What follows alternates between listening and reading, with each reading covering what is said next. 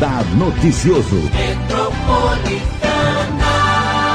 Um ótimo dia para quem está aqui na Rádio Metropolitana e vai acompanhar agora a entrevista com o diretor do Departamento Estadual de Trânsito de São Paulo, Detran, Raul Vicentino, que vai esclarecer como está sendo o funcionamento do atendimento do Detran SP durante a pandemia da Covid-19.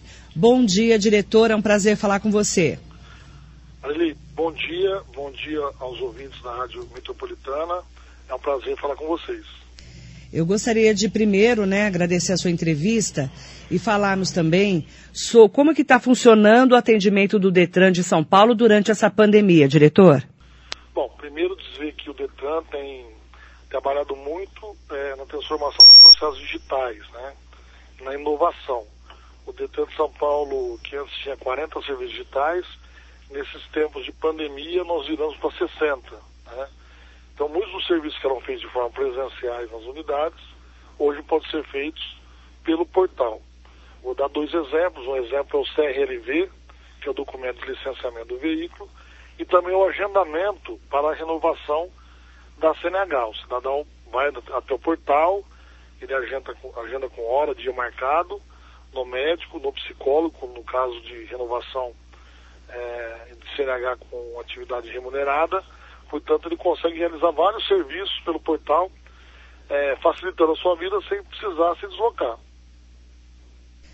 É bom destacar também é, como que o cidadão consegue renovar a sua carteira de motorista, a sua CNH nesse momento. Marley, dizer primeiro o seguinte, que é, nesse momento existe um amparo legal, uma deliberação do CONTRAN, é, que prorroga por prazo indeterminado a validade das CNHs. Então, o marco regulatório foi justamente depois do dia 19 de fevereiro desse ano. Né?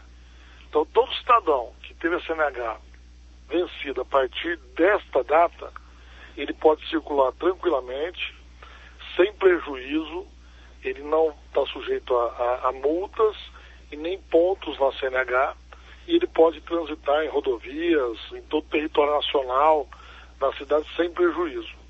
É, mesmo assim, o Estado de São Paulo retornou com as renovações. Né?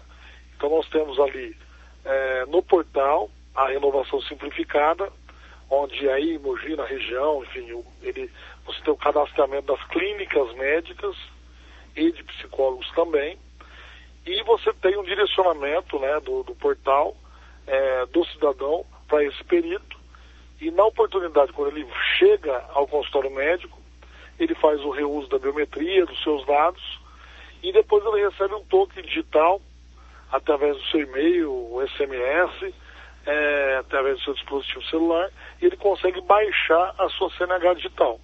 Então a CNH, a CNH digital é válida, é um documento oficial que pode ser utilizado inclusive para é, apresentação, enfim, né? É um, é um documento válido. É, numa abordagem policial ele também pode se, se utilizar desse instrumento e ela vem com todas as informações, inclusive se o cidadão tiver alguma restrição no direito de dirigir. Portanto, é, nesse aspecto, com relação à CNH e a validade e a questão das renovações, o cidadão está tendo direito de poder renovar e aquele que não tiver é, de forma facultativa, ele pode permanecer da forma que está, sem a necessidade, sem a obrigatoriedade de renovação. E o licenciamento, é, diretor, como que o cidadão tem acesso ao documento com os postos sem atendimento presencial? Bom, é, vou, vou, te falar um número, Maria, que é importante dizer. Só o CRLV eletrônico, nós praticamente emitimos 2 milhões de documentos. E tudo via portal, né? Tudo via nossas aplicações. Então, pra você ter uma ideia, só esse contingente, você tira 13% do atendimento presencial no balcão das unidades. Né? Então, o cidadão tem essa facilidade de poder imprimir na sua casa, no seu escritório, ou na casa de algum amigo, enfim, o documento de licenciamento. Nós também estamos, é, conseguimos virar para a plataforma eletrônica o documento de transferência de propriedade. É, até duas semanas atrás, nós só conseguimos fazer de município para município dentro do estado de São Paulo. E agora também nós conseguimos fazer a transferência de, de veículos de outros estados. É, de forma presencial, nós temos retidos alguns documentos nas unidades, que são os documentos de propriedade, né, que é o CRV, é, tem, é, conhecido muito como DUT também, que é o documento de propriedade, e esse sim, é, juntamente com as permissões, que são que é a primeira habilitação, nós estamos fazendo um, um, todo um esquema de drive-thru para poder entregar para o cidadão. Né? É, nós priorizamos a entrega não só ao cidadão, mas também é, ao Centro de Formação de Condutores e também despachantes, né, que tem um acúmulo maior de documentos para retirada. Portanto, nesse momento agora, o cidadão ele pode agendar, cada cidade tem a sua característica, né, no que diz respeito ao volume de serviços, então ele pode agendar direto com a unidade ou também via portal e fazer a retirada dessa documentação. E também como funcionam as ações de drive-thru? Quais documentos estão sendo entregues e de que maneira é feito esse agendamento? Exatamente. São, é, pode ser feito diretamente na unidade, né? Tem unidades menores, que o contingente ali de pessoas são menores. É, São Paulo é uma outra realidade. Municípios maiores também é, é, são outras realidades. Mas nesse, nesse momento a prioridade é entregar o documento de propriedade, que ficou retido, né, que vai servir justamente para compra e venda, transferência, e as CNHs que estavam é, nas unidades é, de primeira habilitação, que são as permissões. Os demais documentos, nós temos, temos feito um processo de entrega via correio, sem custo ao cidadão. Então, é, se ele tirou uma segunda via e ele fez a opção para receber no balcão da unidade, essa CNH vai pelo correio. Se ele fez uma opção lá de renovação e na época ele quis receber a CNH no balcão de atendimento da unidade, agora ele pode também receber pelo correio. Então isso vai sem custo, nós já estamos enviando, só para você ter uma ideia, só de RG foram mais de 100 mil já enviados pelo correio e de CNHs mais de 27 mil CNHs em todo o estado de São Paulo.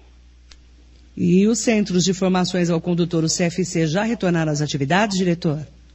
Olha, nós temos uma retomada gradativa, o Centro de Formação de Condutores tem uma, uma característica né, híbrida do ponto de vista da prestação de serviço. É, tem um entendimento, lógico, que é uma prestação de serviço, é um prestador, mas também ele funciona como entidade de ensino. Então, alguns processos têm sido alterados é, com relação ao procedimento e a formação do condutor de primeira habilitação. É, o que, nós estamos fazendo? Mudando algumas plataformas no digital. É, um exemplo claro são as aulas é, do ensino teórico de primeira habilitação, que agora são conectadas em tempo real, é, com a figura ali do instrutor ministrando as aulas, e os alunos em casa, com todo o processo de segurança, reconhecimento facial. Então, portanto, ao invés, quando eu falo antigamente, não é antigamente, né, Marilene? Antigamente há quatro meses atrás. Como é que funcionava? Todo mundo é, ia para a sala de aula, né? Ficava ali 20, 30, 35 pessoas e assistiam às aulas. E agora não, as aulas são feitas com toda a interatividade, instrutor e aluno, mas em ambientes de salas virtuais, justamente para poder conter aí as, as aglomerações nos CFCs. Já retornamos com as aulas práticas, já retornamos com o agendamento dos exames práticos e estamos agora cumprindo toda uma tarefa de poder dar vazão a todos aqueles processos que deram início antes da paralisação. E a partir da semana que vem, um processo novo aí para que a gente possa retornar com as novas matrículas. E qual que é a mensagem que você deixa nesse momento de pandemia, diretor, para as pessoas que muitas vezes né, estão apreensivas, é, por exemplo, é, como é que eu faço? Eu não tenho acesso à internet, está é, tá com dificuldade aí de ter acesso ao Detran mesmo no online. Qual que é a mensagem que você deixa? Olha, primeiro dizer que o Detran está atento justamente a essas pessoas que têm dificuldade, né? Quem não tem dificuldade, evidente, está resolvendo os problemas, é, não fica os louros da, da, da vitória e da glória para aquilo que você resolveu. A nossa preocupação é com o cidadão que não consegue resolver. Eu vou dar um exemplo do CRLV.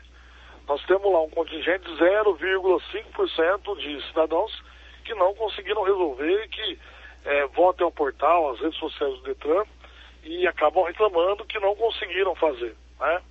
Então isso é um número expressivo para nós, porque poder atender aquele que realmente teve uma dificuldade num determinado momento, agora é a missão do governo do Estado, do órgão, de poder dar uma atenção especial para essas pessoas. É, é, um momento muito delicado, é um momento de excepcionalidade, no, no, né, histórico inclusive, não é um momento só do Brasil, é um momento do mundo, e as pessoas estão apreensivas, né, estão angustiadas. Você citou o exemplo dos CFCs, é um setor muito, vamos dizer assim, penalizado por conta das paralisações.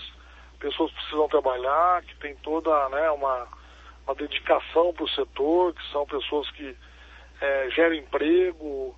Geralmente os CFCs são familiares, né? Trabalha o pai, trabalha o filho, trabalha a esposa. Então a gente sente muito isso, mas com certeza está vindo aí um novo normal. As pessoas vão começar também a provar um pouco das mudanças. E as mudanças sempre, né, tomara que sejam sempre para melhor. E a intenção nossa é isso, mudar para melhor, para um novo normal, onde as pessoas tenham uma condição de ter uma boa prestação de serviço. Vou te dar um exemplo do que funcionava antes. Antes nós tínhamos uma pesquisa de opinião, os pós do Popatem, Detran, e sempre batemos mais de 90% de aprovação. No atendimento rápido, entregue de documento, no atendimento presencial. Agora a nossa tarefa, a nossa missão é ter também uma excelência no atendimento digital, no atendimento eletrônico. Então a ideia é essa, e bem atender o cidadão e fazer com que ele tenha uma boa prestação de serviço público. Muito obrigada, viu, Raul Vicentini, diretor do Detran de São Paulo. Obrigada pela sua entrevista. Muito obrigado, eu agradeço. Muito bom dia.